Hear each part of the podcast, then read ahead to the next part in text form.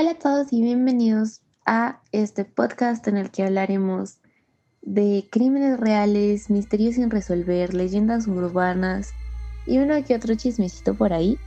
Mi nombre es Alejandra, me pueden decir Ale, Aleja, como quieran. Hoy estoy con Marce. Hola, Aleja. Y Mateo, nuestro super invitado especial del día de hoy. Hola, mucho gusto. Un placer estar acá. Y esto es... El día de hoy, Marce nos trae un super tema sorpresa. Entonces, si quieres, Marce, toma el control. Bueno, hoy les vengo a hablar sobre los psicópatas de Viña del Mar, de este famoso lugar en el que hacen festivales de música. Bueno, resulta que por allá en el 1980, entre los 80 y los 90, es donde se contextualiza pues este caso que se trata de los psicópatas de Viña. Lo pueden encontrar así en cualquier pues lugar donde vayan a investigarlo. Se trata de Jorge Sagredo Pizarro y Carlos Top Collins. De ellos no tenemos como algo de hablar de su infancia, ni de... Si no hay como ningún antecedente de ese tipo, algo que podamos hablar desde su psiquis. Pero este caso es muy famoso en Viña y pues en Latinoamérica en general, porque se trataba de dos carabineros. Carabineros es esta institución de policías, ¿no? En, en Viña del Mar.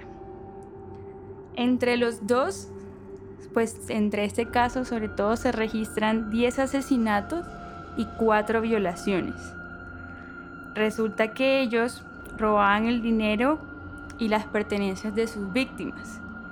Y comúnmente sus víctimas se trataban de parejas, ¿no? Que el señor y su noviecita, o su moza, o que pues ya cuando los señores... ¿Y nadie llegó a decirles, Marta, llega de acá hasta el tuyo con una loba?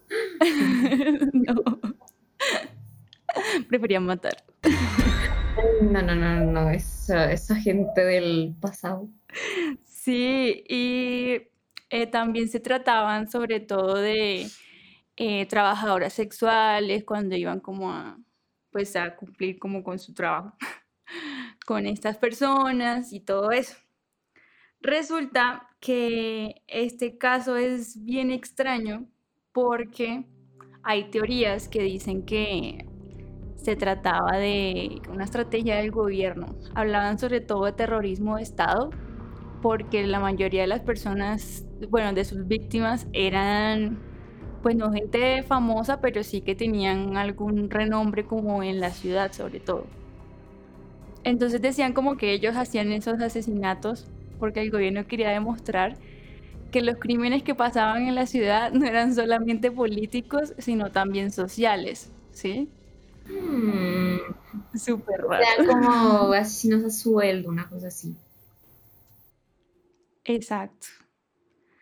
Decían como, bueno, vamos a hacer estos crímenes para que no piensen que solamente matan a políticos, no. no, sí, para hacer más común los asesinatos, no solo clase alta, no, no, no. Exacto. Suena súper feo, pero pues esa es una de las teorías, ¿no? Resulta que uno de los casos ocurrió el 28 de febrero de 1981, luego de que se acabó precisamente el Festival de Viña del Mar, e iba esta persona, se llamaba Fernando Lagunas, y una prostituta que se llamaba Delia González, fueron sorprendidos por estos psicópatas y pues los mataron a tres balazos a cada uno. Y pues ahí murieron enseguida ellos. Algo que se reportaba como poéticamente en los diarios de Viña era que este homicidio pues había apagado la voz de Miguel Bosé en ese festival de Viña del Mar, precisamente por lo atroz que fue. Como te dije, fueron como 10 asesinatos. Aproximadamente hay como un intervalo de tres meses entre cada asesinato. Pues no lo dice como textualmente, pues eso es lo que uno como intuye por las fechas y todo eso. Resulta que a ellos, o sea, la manera en la que los, los culparon, todo el cuento de culpabilidad y condena fue súper extraño porque, como te dije, eran policías y pues nadie sospechaba de, de unos policías, ¿no? De hecho, precisamente pensaban que era, se trataba de una sola persona. Le decían el psicópata de Viña, no los psicópatas. Ahí hay un coso como diferente, porque digamos de los casos que yo he revisado de, de asesinos Mm. como acá latinoamericanos, generalmente es como al revés, no son como dos que los vuelven uno, sino es uno que los vuelven como grupo. Y, es loquísimo, o pues por lo menos de los como más reconocidos acá colombianos, a ambos les ha pasado así como que es una sola persona que, que como que la, la justicia los confunde como con un grupo completo de criminales y es como loquísimo, loquísimo. Exacto. Y súper raro, ¿no? O sea, Sí, pues no se Sí. esperaba siempre como solamente una sola persona, ¿no? sí, exacto, pero no sé, o sea, yo creo que igual de pronto sí, ¿cuántos asesinatos me dijiste que hicieron ellos? Diez y cuatro violaciones. ¿Diez? Sí. Yo creo que dejaron de hacer eso porque los cogieron, ¿verdad? Yo creo que si hubieran como seguido mucho, pues más tiempo así en la nada, si los hubieran alcanzado a volver como los psicópatas de ella y no el psicópata, porque pues ya cuando es- son varios es como, pero ¿cómo hacen tantos asesinatos en tan poco tiempo? Yo no sé qué cosa. Y así.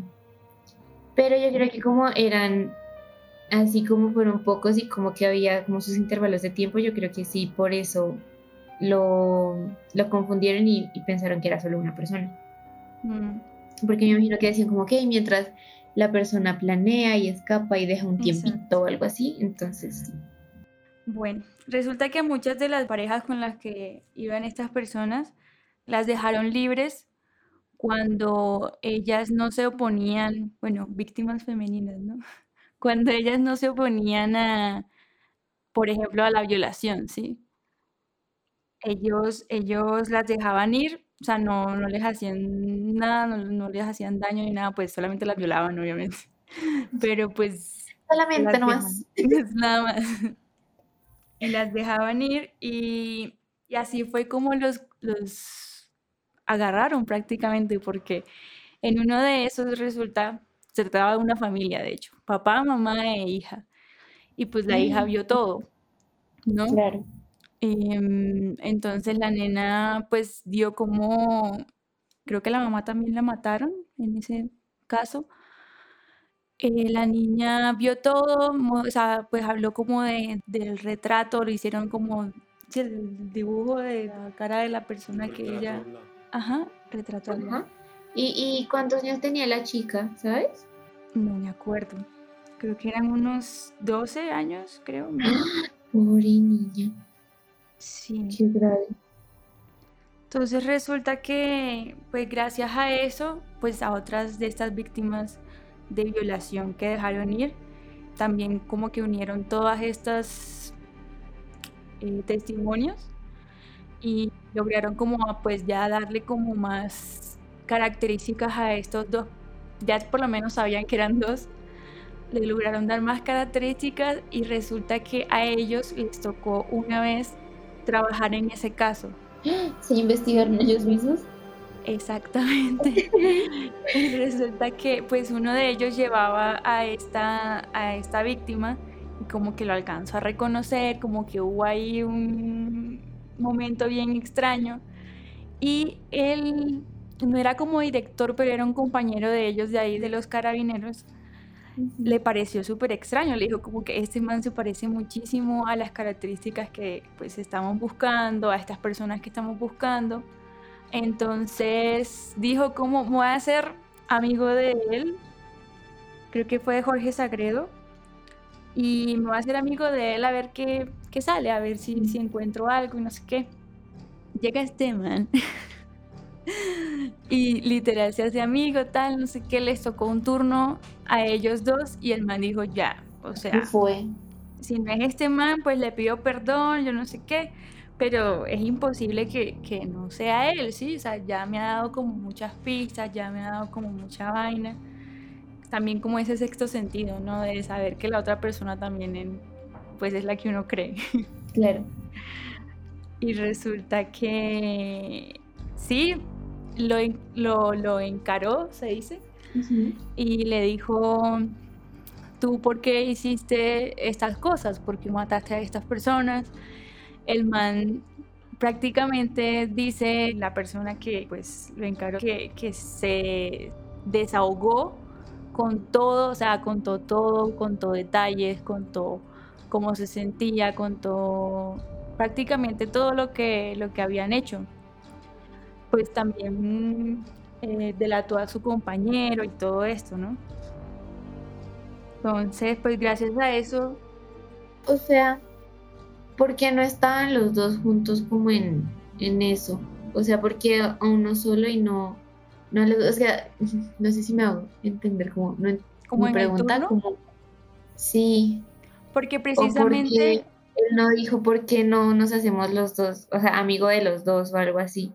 Pues con dos es más difícil, ¿no? O sea, pues yo siento que cuando tú vas a ganarte la confianza, por ejemplo, en un grupo, tú empiezas con una sola persona, ¿no? Como a ganarte la confianza a una sola persona. Y siento que eso fue lo que hizo él. Así Como que me voy a ir por este lado. Y pues no era un alto mando en esa institución policial, sino que pues sí tenía como un cargo altico. Entonces yo pienso que podía hacer ese lujo como de cambiar los turnos y decir, ah, es que yo quiero ir con Jorge. Y pues ahí lo encaró y aprovechó. Tiene todo el sentido del mundo. Yo, yo hubiera hecho como algo, o sea, no sé, yo no sé qué hubiera hecho, como a las dos como, hola, pero, pero sí es que no tengo mente de policía. Sí, no, súper difícil. Súper difícil. Y pues ahí empezó todo este proceso ya de culpabilidad, de condenas y toda esta cosa. Duraron como más o menos dos, tres años en esas, pues en que, en que revisaban todos los casos, en las declaraciones, en que la gente, bueno, en todo este proceso ya judicial, ¿no? Resulta que ellos prácticamente pagaron por sus crímenes, Aleja y Mateo les cuenta. ¿Cómo así? Pues al decir que pagaron con su vida por sus crímenes, fue que precisamente la última condena fue de pena de muerte. Resulta que este caso también es famoso porque fue la última pena de muerte condenada en Chile. Ya después de ese caso no se volvió a hacer esta condena, ¿no? De pena de muerte. Vea pues, qué loco. Hay una película, de hecho, o es, mentira, es una novela sobre este caso, que precisamente da más detalles sobre los homicidios, sobre estas personas, sobre, pues es algo ficción, ¿no? Pero pues se acerca un poco más como a esta realidad. La novela se llama Secretos en el Jardín, se emitió durante el 2013 y el 2014 en el Canal 13 de Chile, de hecho. Canal sí.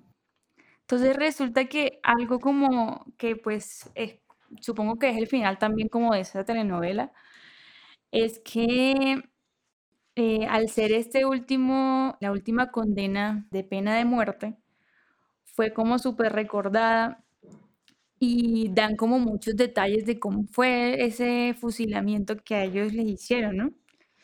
Resulta que fue... ¿Los fusilaron? Sí, los fusilaron. No había dicho eso, ¿cierto? Los fusilaron. Entonces aquí dice que fueron e-, ejecutados en Quillota el 29 de enero de 1985. Imagínate, pasaron cinco años desde su primer homicidio, ¿no? Para que fueran condenados y finalmente ejecutados.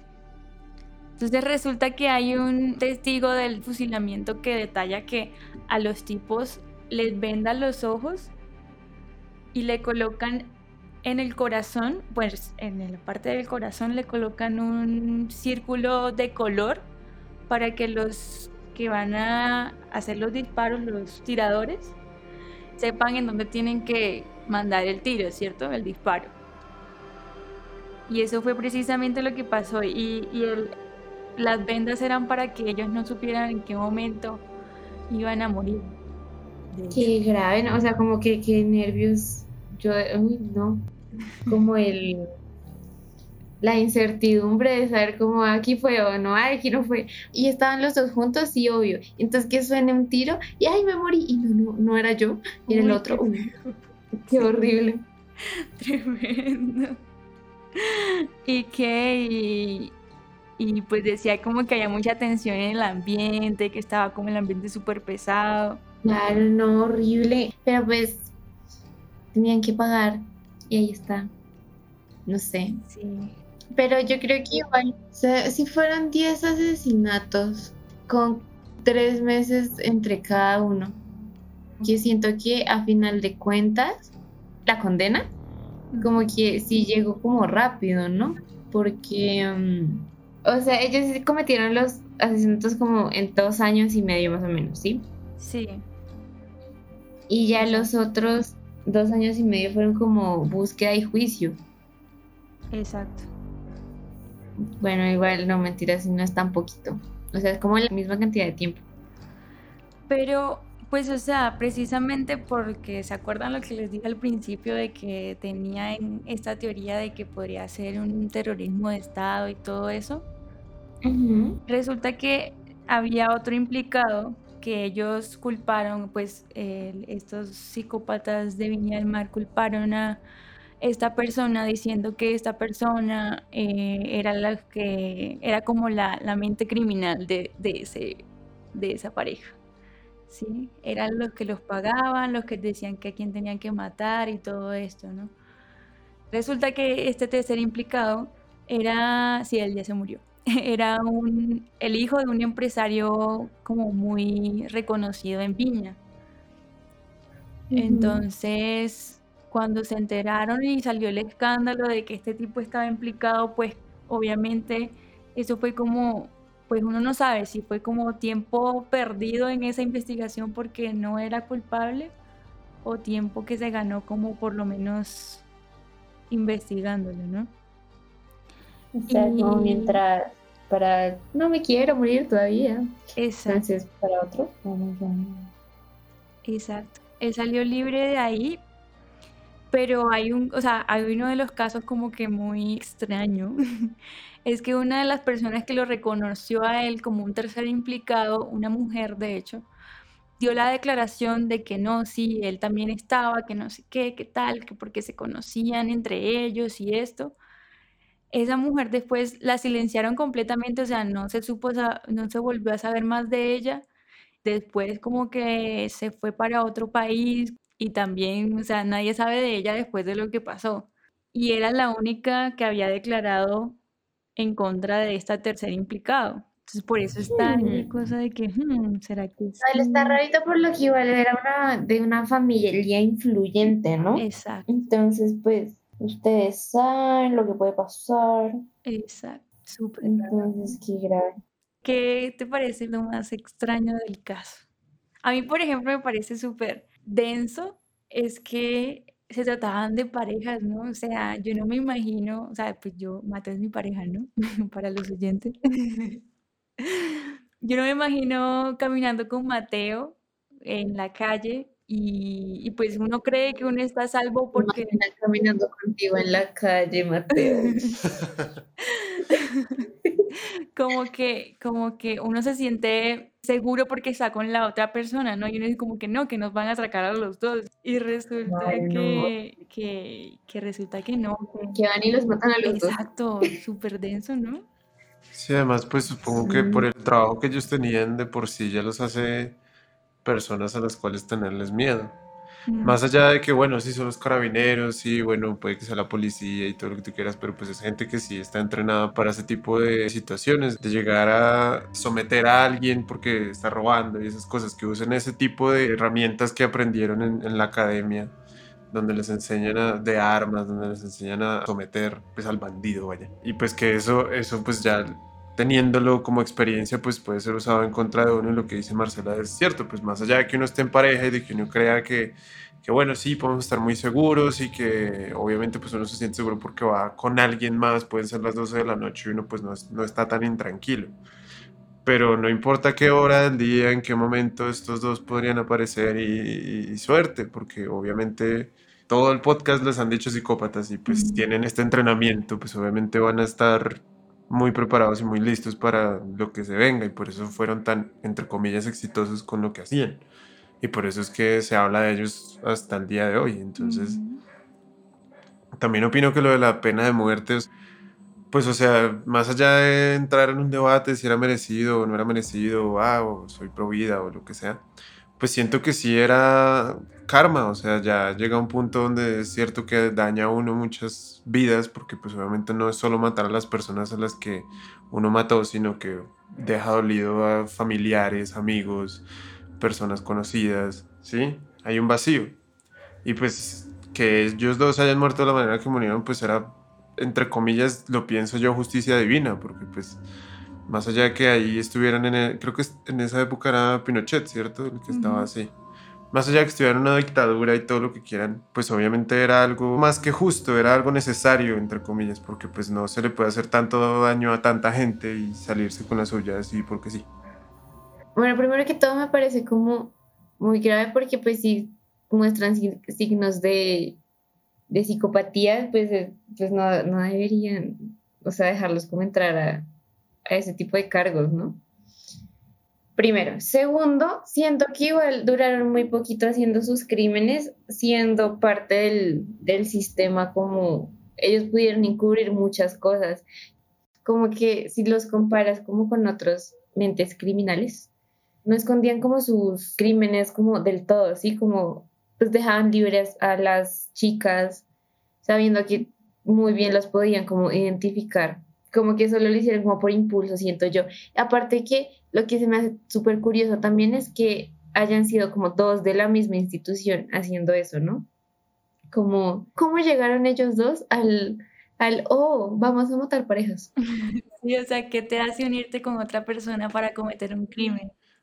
Sí, exacto. Pues es que igual no hay que ir muy lejos en cuanto a eso, sobre todo en Latinoamérica, no sé cómo funciona en otros países, las instituciones que se supone que son para cuidarnos a nosotros siempre tienen estos dictámenes y estas maneras de enseñar a los jóvenes que entran allí de que obviamente el civil es muy malo y de que todos somos terroristas y sí, podemos adoptarlo muy fácil a una realidad actual con las marchas acá en Colombia y todo ese tema de que pues hubo mucha brutalidad policial.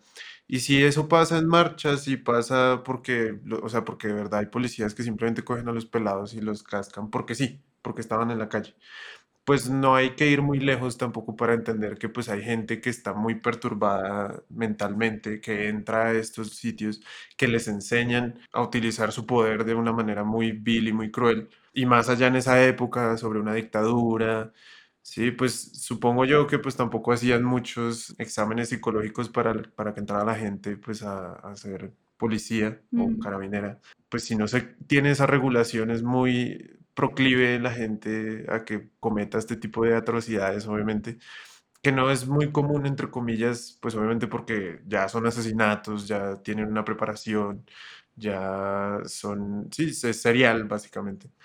Entonces, sí, pues yo creo que más allá de la psiquis de ellos, también el contexto histórico en el que estaban y pues el hecho de que estas instituciones no están hechas tan bien, entonces no es muy raro tampoco que lleguen a, a cometer estos crímenes simplemente porque sí, porque Pero tú cómo crees que llegaron como al consenso, como que digamos que estaban que tomando café y como, ay, oye, a mí me dan ganas de ir a matar parejas en los festivales y el otro, ay, amigo, a mí también, o sea, eso es lo que más raro se me hace, así como, ¿cómo llegaron ellos dos a la conversación para luego decidir salir a matar?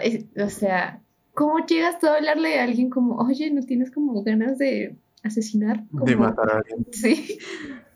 Como por diversión. No, estás pues como aburrido como para ir a buscar parejas y matarlas? O sea. Pues eso se puede dar. O sea, pues no soy un experto en mentes criminales, obviamente, pero puede ser impulso, puede ser que un día hayan agarrado a una pareja y la hayan cascado lo suficiente como para decir, oiga, esto me gusta. Y que los dos se hayan identificado entre su psiquis o lo que sea con el otro y que ambos hayan decidido hacerlo sin necesidad de hablar, la verdad. O sea, puede, puede haber sido la primera acción, la primera pareja la que a lo bien cogieron mal y, y dijeron, oiga, esto es chévere. Pues sí, para ellos, en su mente, obviamente, porque pues pero es algo bizarro pensar que, que, a lo bien llegaron un día y se sentaron, oiga, marica, vamos a matar a alguien. No, pues obviamente sí, para nosotros es muy raro porque pues obviamente nosotros tenemos esta mentalidad de que pues cierto, es, es, así se deberían desenvolver las cosas, pero pues con gente tan trastornada pues es muy difícil como llegar a ese punto de, de decir como, ah, sí, esto sucedió porque X o Y motivo y se sentaron a hablar. No, yo creo que fue más dentro de la línea de acción que se dieron cuenta de que, de que de verdad les parecía chévere hacer eso y que ambos coincidieron justo en ese punto y, ahí, y ahí empezó todo. Con una pendejadita puede ser, incluso. Exacto. Sí, es que siento que igual como que acá en Latinoamérica no se ahonda mucho sobre el cómo y el por qué de los asesinos seriales. Mm. Como que, ok, pasa, pero siento que igual como el contexto de nosotros no es como tan pacífico, entonces como que no hay es como, ah, y ya, es como, pasó esto y mata a tantas personas y ya. Entonces como que está como muy normalizado el hecho de como que hay muertes. Entonces por eso creo que no hay tanta información por ahí de las cosas, porque no es solo como de ellos, de, de varios otros casos como que no hay la suficiente información, como, no sé, rarito. Hay pocos periodistas, de hecho, que les apasiona como investigar más, ir más allá. Igualmente, mira, por ejemplo, en este caso, con este tercer implicado que era como muy reconocido y todo esto, supongo que también existía ese miedo de que algo malo les pasara, ¿no? Como que si investigamos más, ¿qué pasa? ¿Me van a matar por investigar más? ¿Me van a silenciar? Es tenso. Automueren. Te autosuicidas. Exacto. Ah. Y hay que pensar con el pobre periodista. Y así terrible. Sí, horrible. Pero así como hablamos del caso, también está esa incógnita de si, si fue terrorismo de Estado, si, si hubo, pudo también tratarse de alguien que los mandaba y que los hacía hacer esas cosas porque aunque incluso estaba pensando como que el porqué de los homicidios de este caso tienen tres meses entre cada uno, entonces estaba pensando que precisamente pudo tratarse de una investigación en esos tres meses, como de hacerle el seguimiento a la gente. Claro. Si se trataban de parejas regulares o si se trataban de parejas casuales, como esta que vimos, que se trataba de una prostituta, por ejemplo. Pues no son parejas casuales, pero son encuentros sexuales casuales, ¿no? Y, sí, seguramente esos tres meses también hacían como su investigación y todo eso. Tiene sentido, la verdad. Mm. Y por eso mismo te decía como, y yo creo que también por esa como investigación que hacían, la planeación y eso, también podía haberse confundido como que solo era una persona. Exacto. Qué interesante.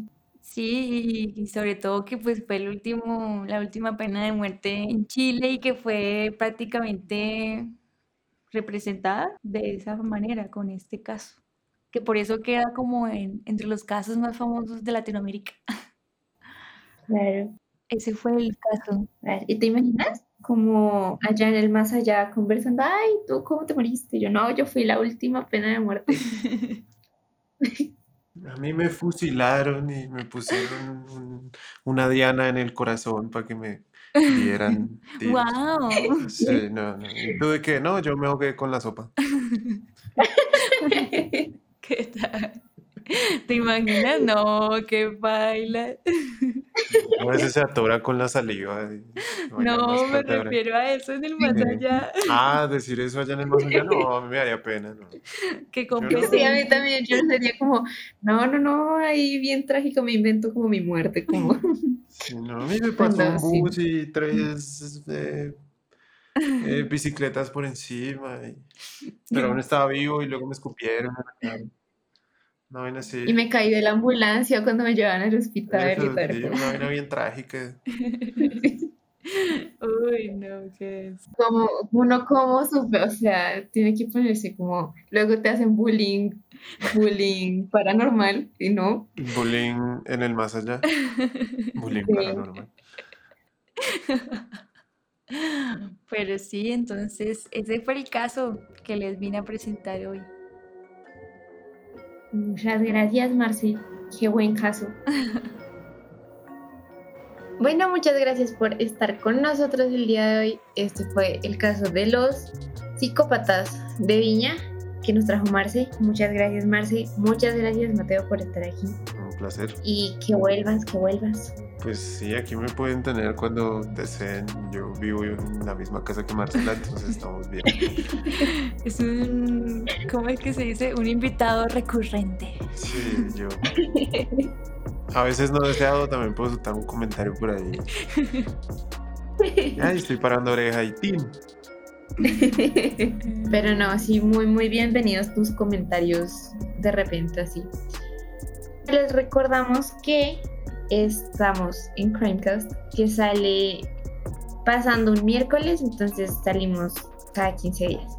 Y nada, los esperamos en el próximo episodio. Bye. Bye. Hasta luego.